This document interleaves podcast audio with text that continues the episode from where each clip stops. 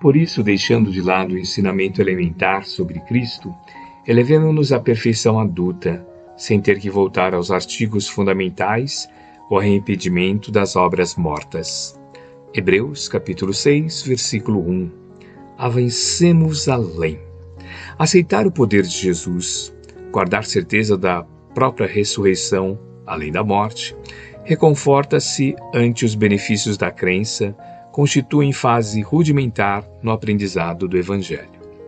Praticar as lições recebidas, afeiçoando a elas nossas experiências pessoais de cada dia, representa o curso vivo e santificante.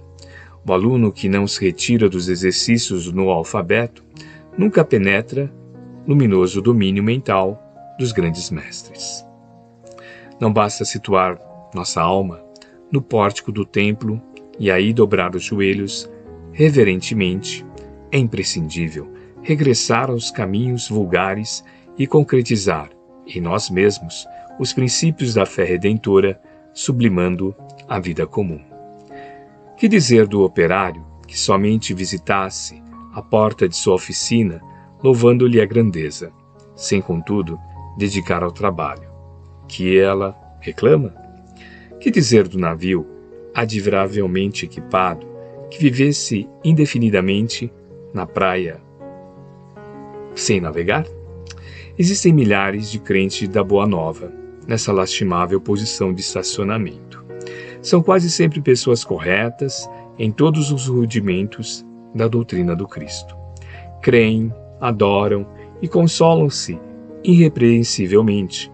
Todavia, não marcham para diante, no sentido de se tornarem mais sábias e mais nobres. Não sabem agir, nem lutar e nem sofrer, vendo-se sozinhas sob o ponto de vista humano. Precavendo-se contra semelhantes males, afirmou Paulo, com profundo acerto.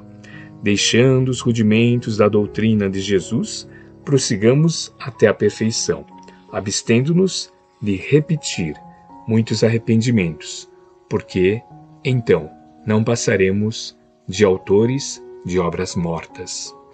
Evitemos assim a posição do aluno que estuda e jamais se harmoniza com a lição, recordando também que se o arrependimento é útil, de quando em quando, o arrepender-se a toda hora é sinal de teimosia e viciação.